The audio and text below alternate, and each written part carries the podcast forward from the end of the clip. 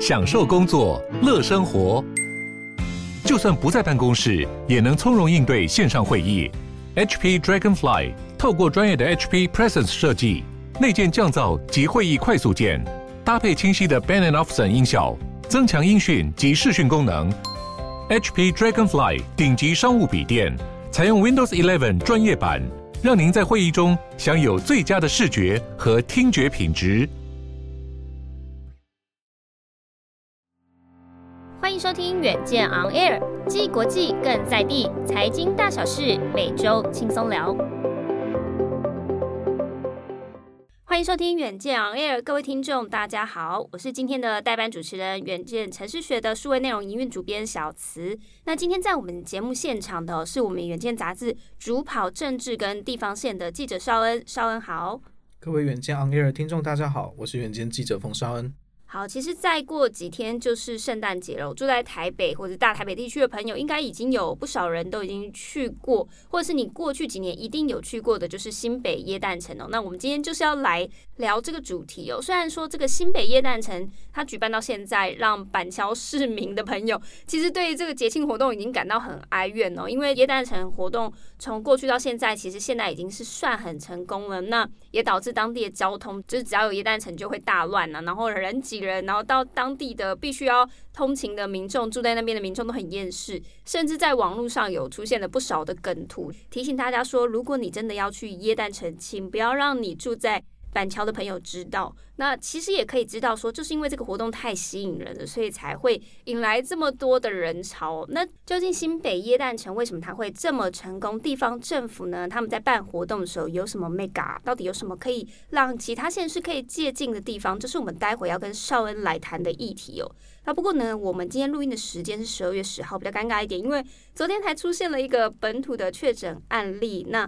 呃，今天的讯息都还不太确定，到底这些大型活动会不会有缩小啊、缩小规模或停办的可能呢？不过我们在这边还是提醒大家说，如果大家还是要去参与这些大型的活动或是大型的聚会场所，口罩还是要戴好。想要先问绍恩哦，其实，在疫情之前，你自己有有用一般身份去体验过新北耶诞城吗？就是不是去采访，你自己以一般民众看这个活动参加的经验是觉得怎么样？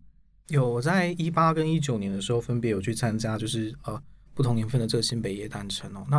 啊、呃、那个时候当然就是被拖去了，但反正就是那时候的感受就是，真的是一个还蛮闪亮的一个活动，它很适合情侣去去，你去那边可以体验到分手，嗯、这什么意思呢？就是说哦，你进去那边人潮真的是多到就是你们可能会被冲散，这是非常夸张的一个体验。那其实从那个时候我自己也蛮好奇的，就是为什么新北夜诞城可以有这么多的一个人潮？因为坦白说啊，对我个人而言，可能我是个比较无聊的人吧。反正就是在那个时候的这个呃，我看到很多这灯光是蛮漂亮的，但是就不太懂，就是为什么 OK，在一个地方放这么多灯饰，却可以吸引这么多人潮，而且甚至还有很多中南部的这个朋友们，他们都会特地在呃这个期间哦到台北来玩。租旅馆附近旅宿都爆满，嗯，到底是为什么可以这么成功？所以这也是导致我就是呃，在上次的这个呃报道里面去选择去跟新北市这个观船局去跟他们问、跟他们聊的一个原因哦。所以你做这个之前做的一系列报道是来自于 被拖去参加这个你自己觉得不是很理解的一个活动。不过呢，其实我们先跟大家介绍一下今年新北耶诞城的特色好了，因为它其实每年都会有一个主题。那其实之后也会跟大家解释到说这个主题为什么会影响到这个耶诞城的成功与否。那今年主题是什么？有没有哪些比较有趣的一些特色跟亮点？因为它其实每年都会跟一些比较大型的 IP 合作嘛。像是去年的话，他们就是跟这个迪士尼是算是首度合作嘛。嗯、那今年的话就比较特色就是乐高了。那像今年的话，像是他们会推出这个呃，不但是乐高为主题的话，还有这个七座灯饰天桥的一个光廊，嗯、还有一个就是在那个大楼上面投影的那个面积，甚至是突破一个过去以往的记录哦。嗯，因为其实刚刚有提到那个呃，一般大家最印象深刻，这个市民广场那边，大家都说它很像竹笋的那个呃圣诞树上面会有光雕。那它每年可能会有不同的主题，像今年就是乐高，所以旁边会有一个乐高的呃，大概十二米高嘛的一个圣诞老人。然后呢，其实很多你刚刚很厌世的被拖过去的原因，就是因为有很多。呃，网美们或者喜欢拍照的人，他们很喜欢在那个天桥光廊拍一些可能网美的照片，就可以更新一下呃社群上面的 po 文呢。那当然，他们每年都有在破纪录，今年的话是有把光雕在增加面积嘛。那其实去年呢，他们的成绩就已经非常优秀。去年造访新北耶诞城就已经有六百六十万七千人次，哎，哦，还蛮惊人的。那创造的商机更是厉害啊，五十三亿，其实是非常惊人的数字。虽然就是也是因为我们刚刚提到这两个数字，让现在的板桥市民觉得哦有点厌世，真的是太拥挤了。不过回到十多年前，为什么当时新北市政府要选定在这个市民广场前面作为，还有周边区域办耶诞城，然后到现在打造一个品牌，他们是怎么办到的？因为绍恩，你之前去做了蛮多深入的采访，可以跟我们分享一下。其实大家回想一下，在十年之前最早的时候，其实是并没有新北野诞城这个品牌的。嗯，过去台湾地方政府，不论是中央或地方，其实并没有任何人会去特别去庆祝所谓的耶诞节或所谓圣诞节哦。那大家其实在这个冬季的时候，大家都是拼跨年。哦，其实过去新北市也举办过，就是相当多的一个跨年活动。嗯、可不知道大家听众朋友有没有注意到，就是其实过去这几年来，新北市府相对来讲，它跨年的活动好像是没有，但是这个呃。他们反而是多了这个新北夜诞城的活动。那其实这个就回到就是当时候时任市长的一个考量。一方面是新北过去好几次他们办跨年，因为跟台北很近嘛，其实都拼不过台北市。然后再发现就是说，其实在呃新版特区那个地方。呃，它其实一直以来在他们刚呃重新重划建好之后，人潮是相对来讲是稀疏的哦。所以以前人比较少一些。对，其实，在过去的这个板桥的新版特区刚建好的时候，那时候人潮并没有非常的多，所以那时候新北市府其实他们就长期来在思考，那到底要该怎么样去解决这个方向哦。那其实这个活动缘起说起来有点妙啦，其实那时候是那个呃之前的这个新北市长朱一伦先生，他其实在。呃，胜选之后，我觉得他刚刚当选这个新北市长之后呢，他就跟他的团队去庆功，然后到这个日本六本木去玩。然后那时候他们就看见在呃六本木那边就有相当多的一个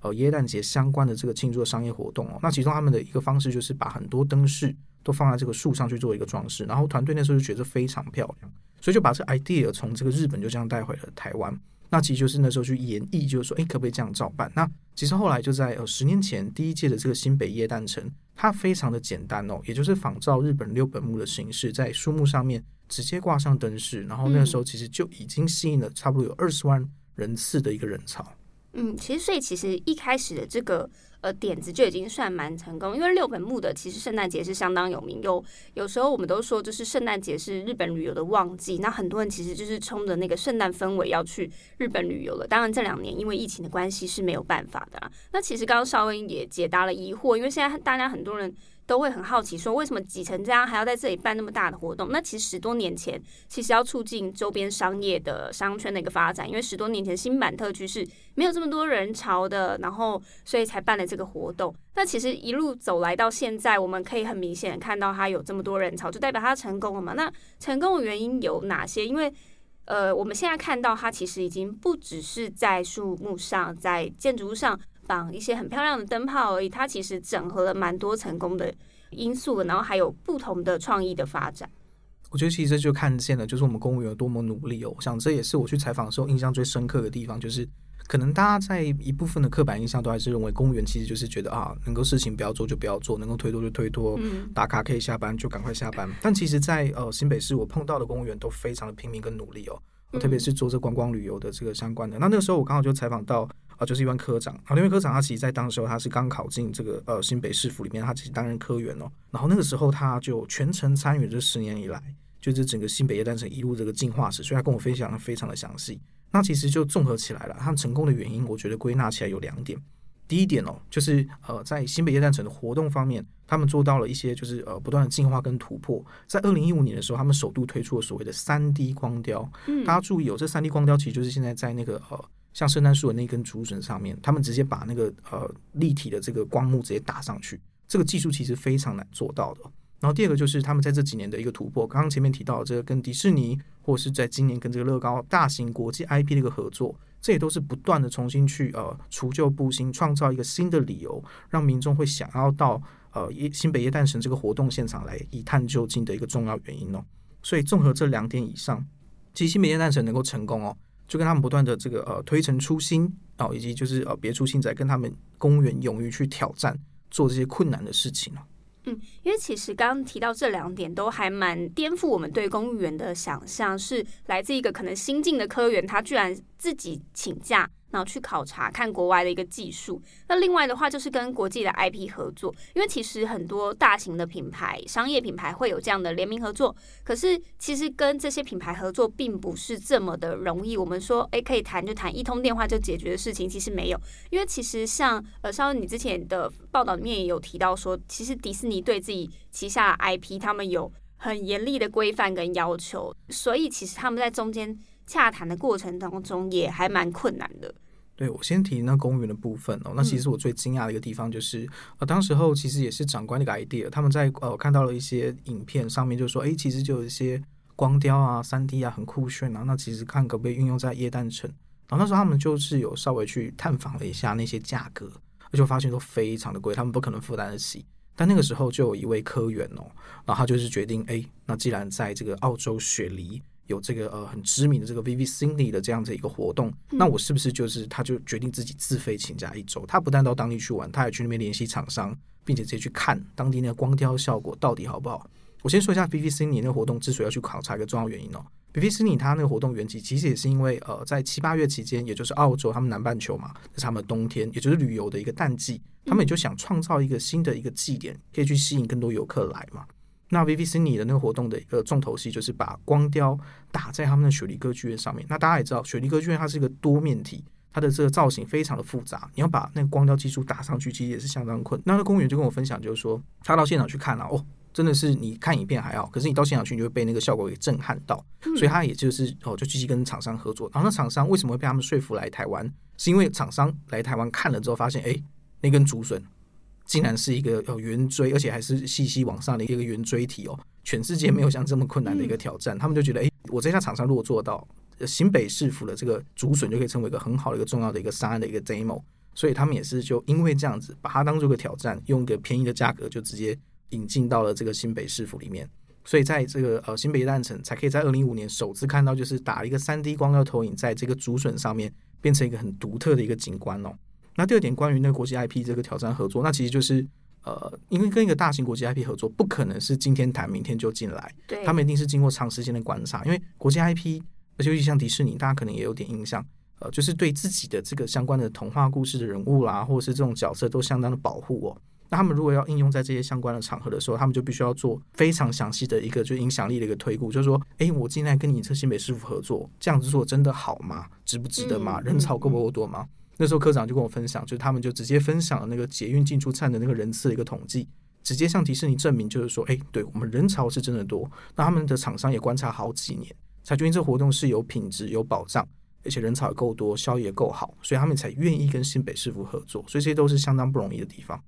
所以其实刚刚提到这两点，就是很足以说明说为什么他现在人潮这么多，然后其实可以让国际看见台湾的一个很重要的一个地方活动的品牌，这样的一套模式也成为了其实很多县市政府在办活动的一个参考标杆啦，因为他们其实是。公务员应该说自动自发，再加上有找对厂商，厂商自己也很想要挑战各种困难的技术哦。其实后来陆陆续续，就是二零一五年之后，台湾各地有很多，包括总统府啊，然后白昼之夜，或者是我们呃最近的新竹都去办了很多光雕的活动，然后也是把这样的一个表演形式在台湾打开来哦。那刚提到新北耶诞城，我们花了一些时间在介绍这个活动。其实不止耶诞城，在其实台湾有很多县市，他们都有属于自己的一个观光节庆活动。那有的是跟着可能一般的节庆，比如说我们刚刚说的圣诞节啦，或者是台北市政府最有名就是跨年的演唱会跟一零烟火，那也用这些活动打造他们自己县市的品牌哦。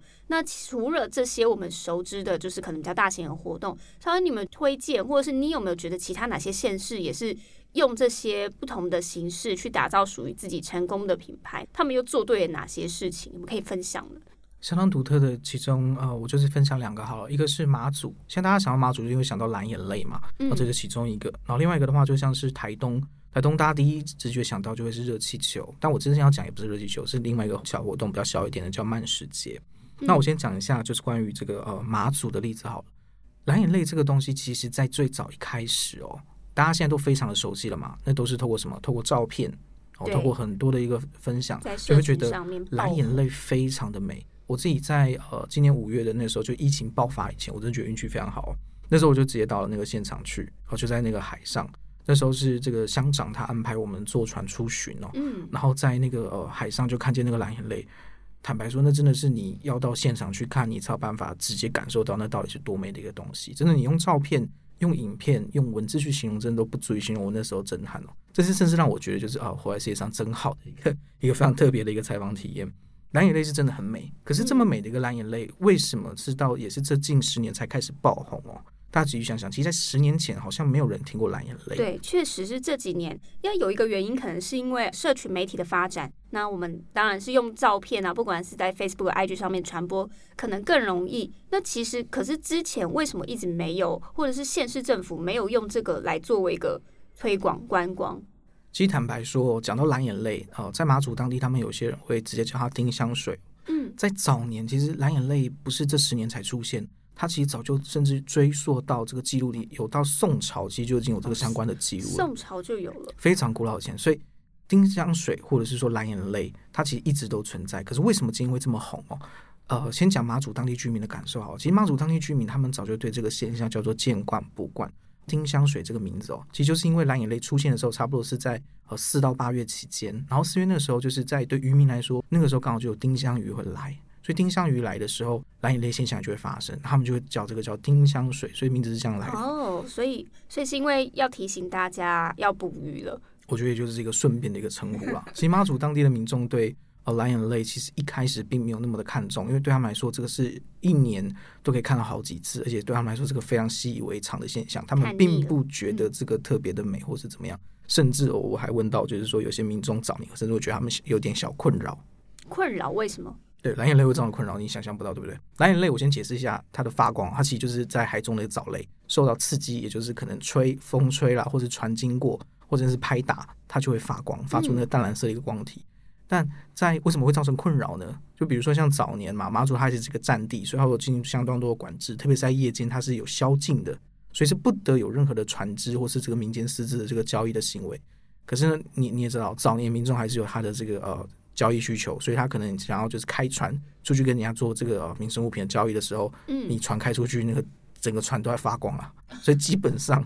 你不可能在四到八月期间做任何这种类似走私的这种交易哦，太明显了，超明显，马上被发现。然后第二点是那个船长跟我分享，他说他以前也觉得蓝眼泪有点让他小困扰，为什么？因为四到八月是夏天嘛，那大家就觉得夏天可以去海边钓鱼啊，哎也不行哦。你把那个钓竿一放下去，那个那个饵一打到水面上，它整个饵就亮起来。哦，一发光鱼就不会来，所以鱼就看见它就会跑走。对，所以基本上其实对马祖当地居民，甚至呃蓝眼泪可能有对有些人会造成一点小困扰。可是为什么会被大家发现？其实就是呃刚刚其实最前面小车提到的，社群媒体二零一一年左右开始慢慢发达。第二方面就是在那个时候，就是有呃一些本岛的这个民众，不认识到当地去玩或者是怎么样，但反正就透过照片的关系。他就在网络上开始爆红起来，嗯，那也就是透过外界的一个眼光去重新发现了，就是哎，其实蓝眼泪是马祖当地一个非常有特色且一个非常美的一个现象，可以拿来推展观光。县府也才发觉到这件事情，所以才开始以蓝眼泪作为他们推展观光的一个火车头，把整个马祖观光在这几年连绵不断的一直往上带。因为它其实也是一个算是应该说期间限定的活动嘛，你就是只有这个季节去才可以看得到。所以其实应该有很多民众会就是争相的在这个季节，其实大家都会戏称这些就是摄影爱好者会去拍照的，就是叫他们追泪人这样。对，那是马祖当地的一个很特殊的一个现象哦。那其实县府他们在经营这个呃蓝眼泪的时候，他们也是有蛮聪明的一些做法。比如方说，他们知道这蓝眼泪的爆红是因为呃照片的分享，那也知道有些摄影爱好者会特别想要去捕捉蓝眼泪的一些很漂亮的镜头，所以他们就举办很多的摄影比赛。那透过这些摄影比赛，把那些很漂亮的照片收集起来，就可以呃每一年就不断拿出来宣传，所以就会呈现成一个很好的一个自媒体宣传的效果。那另外一方面就是县府还做了什么呢？其实县府不只是呃利用照片做网络上的行销宣传，他们也和其他地方政府啊、呃、或者是呃有进行一些活动合作，嗯，不断的就把蓝眼泪这个美景哦，在四到八月期间，你很值得来马祖一趟，这件事情不断的诉说跟宣传出去哦。而且还有一点还蛮特别，或是说相对来讲重要的地方是，蓝眼泪并不是一个你在四到八月期间，你到了当地当天你就一定保证可以看得到的一个自然现象。嗯，所以有时候还是可能天气的关系嘛，或者是什么样的原因会看不到。因为刚刚前面提到，它那个蓝眼泪它其实是一个自然现象，就是一个发光藻类嘛。那它其实它能不能够爆出大量，也就是说，你经过那个海浪上面会有很多的爆出很大量、很明显的蓝光哦，这其实都要配合，就是不论是天气、气温哦，甚至是那个海水的温度，还有包括就像是呃前几天有没有下雨之类的，那全部通通都有相关。所以蓝眼泪是一个可遇不可求的一个很特殊的一个自然景观。那这也因为是这样子哦，所以其实很多民众可能今年去马祖三天两夜、五天四夜，他可能都看不太到很明显的蓝眼泪现象。那这又会促成什么？他明年会想再去一次，有点像是意外得来的饥饿行销。因为他们真的也不是故意这样子安排，但是确实就是你刚刚提到天气的因素，或者是有些无法抗力的因素，会让大家觉得啊，我今年没有追到，明年一定还要再去。那其实这样循环下来，它就变得好像是，哎，每年大家都要去抢机票。就是，呃，其实上恩的报道里面也有提到说，有时候在那个季节，连县长自己都。订很难订到机票，对，真的马祖机票难订到，连县长本人都不见得抢得到票，这也是就知道这是多困难的一个行动，所以我才觉得自己非常的幸运吧。啊、就是在五月第一次去马祖的时候，就很有幸在那个船上就看到，就是船长形容他说这个就是爆量蓝眼泪，这个就是一年当中最多的日子，大概就是这几天了。所以，我们刚刚有提到，马祖是一个有点算是因为社群媒体的兴起，然后跟一些县市政府他们自己有发现，这是一个新的观光的，应该是说亮点。然后，其实每年很认真的去把它经营起来，还有一些可能是天时地利人和带来的一些饥饿行销。那其实另外，刚刚绍恩有提到的是台东，那台东刚刚其实真的大家印象最深刻的就是热气球节嘛。不过，台东县长或者台东现在正在倡导一个观念，就是慢经济。他们觉得，其实台东这样子的一个环境，这样的一个有有好山好水，然后可以看到一整片蔚蓝的海洋，就是一个慢步调的地方。为什么一定要像其他县市一样追逐像城市一样很快的节奏？绍恩这次也是采访了这个慢时节嘛，然后其实他这次很厉害，入围了俗称是东方设计奥斯卡奖的金奖。其实台东慢食节在这一次他们得到这个奖金奖，那就是代表呃，在全国五千八百多件的一个作品里面，他们是呃突破重围，不但入选前一百哦，前一百优秀的作品，他们又在突破进到了前二十名哦。那台东慢食节，呃，我先讲一下，就台东慢经济好了。我觉得讲一个很简单的例子啊，其实饶庆铃县长很喜欢说的一个比喻，就是与其哦做一个地方节庆，一百万人来一次哦，那台东就是要创造一万人来一百次。哦，因为一方面就是台东本身的这个市区，或者说它的道路量体其实是相对小的，所以其实台东市是不太适合去承载，就是一口气有高达一天破一百万人这样大型活动，那个就不会是很适合台东的一个自然环境哦。第二方面就是一万人来一百次，那是什么意思呢？那其实就是为了去创造回头客，创造熟客，创造一个像是呃。你把台东当做你第二故乡这样子的一个行销的一个观光的一个模式哦，也就是所谓的慢经济。那其实这也是台东这几年试图在呃推展的一个一个理念啊。那讲回慢食节哦，慢食节它这个活动的一个缘起，其实说真的，对台东县府来说，这个活动你现在看到它可能是呃，它表面上的一个理念会是说哦，它结合当年就是意大利推出一个慢城的一个风潮。哦，你知道台湾慢城其实有像是在这个苗栗的院里啦，各个地方都取得所谓的国际慢城认证。那慢食也是同样来自于意大利，也是同样是源自于慢食的理念。哦，就是跟所谓的素食是一个相对照的嘛。那大家可以这样，这样应该就会蛮好想象的哦。慢食就强调健康食材啦，哦，自然的食材，然后用好的烹调手法，也就是在地食材之类的，类似像这样的一个倡议。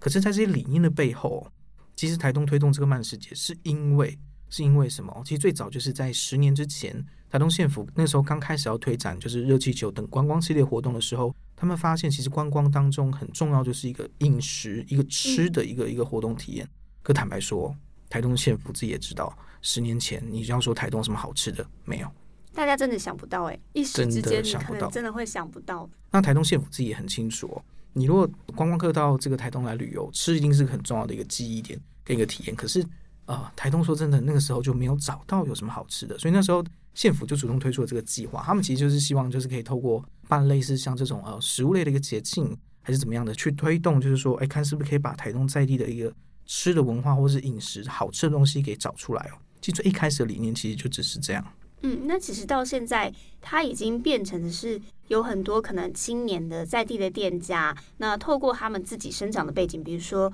再把一些原住民的文化，透过不同的形式，再把它发扬光大。因为像绍恩这次有采访到两个，我觉得都蛮有趣的例子哦。一个是他们把油芒作为一个呃法式甜点，那其实油芒原本是原住民很常使用的食材，可是因为它其实不是这么的美味，对不对？对，呃，我们先讲这个油芒这个故事好了。呃，我这次在采访慢食节的时候，就接触到两个店家嘛。那刚刚我先截取小子所讲那个油芒的这个入法式甜点哦。油芒这食材，它最早是来自就是这个布农族他们的这个传统作物哦。其实布农族传统作物有两种，一个是油芒，另外一个就是大家现在可能比较知道小米。那油芒为什么它会消失哦？其实就两个原因，很简单。第一个，因为油芒它很难吃。嗯。本身不是很美味，对，本身并不是很美味。你用传统方法去做的话，吃起来真的就是不好吃。嗯，第二个就是因为油芒种植起来，它其实有相当的麻烦哦。因为油芒它那个呃，这个这个稻谷类，它其实就是会有这个呃很细碎的一个毛絮，你就把它想象成像蒲公英的毛絮，再更细碎一点。嗯，你要种植它的时候，其实以现代来讲，你就必须要穿着太空装进到天里面。才有办法做种植，也太麻烦了吧！超麻烦，你每天穿太空装进田呢？你想象一下，一般农夫都够辛苦了。你要种油芒，你要穿太空装进田，这多麻烦，又热又累。所以为什么会没有人要种哦？其实就是因为它种植困难以及它就不好吃，所以长久以来它就消失在这个布农族的这个传统饮食文化里面了。嗯，刚有提到，就是说，在这个传统食材，那有一些在地的店家用一些比较创意的料理方式，可能又把这些原本因为太难种植、不是那么美味的食材再度延续，其实也是用一个新的方式让文化传承啊。那我们刚刚其实有提到，就是蛮多活动的都是很成功的让国际看见台湾在地的不同的文化，其实也体现了越在地越国际的精神哦。那其实我们刚刚提到这些例子啊，这些县市政府有没有哪一些在治理上有一些很成功的关键，可以跟大家解析一下？为什么他们可以这么成功？我来总结一下哦。其实就我自己去探访，就是各地啊，不论是马祖啦、新北啦、台东啦，或者是高雄、台中也好哦，他们各自都有推出很多他们自己属于当地的特色啊，不论是观光节庆也好，或者是呃。自己的城市的观光的一些特色，他们怎么能够把这些特色做得很成功哦？其实就有几个重要的关键哦、呃。第一个，我觉得是首先是在政府体制里面的公务员哦，他们是非常重要的一个角色哦。他们能够不推脱，而且并不怕啊、呃，就是所谓的法规。因为其实大家知道，其实公务员他们最重视就是啊、呃，依法行政啊、呃，就依法办理。但问题是，你如果都只是照过去做法、照法律去做事的话，那其实你会绑手绑脚，各种限制，你会做不出一番新的成绩。所以，公务员必须要能够不怕法规，并且能够勇敢的去做一些可能相关性的创新哦。我觉得这是第一个关键。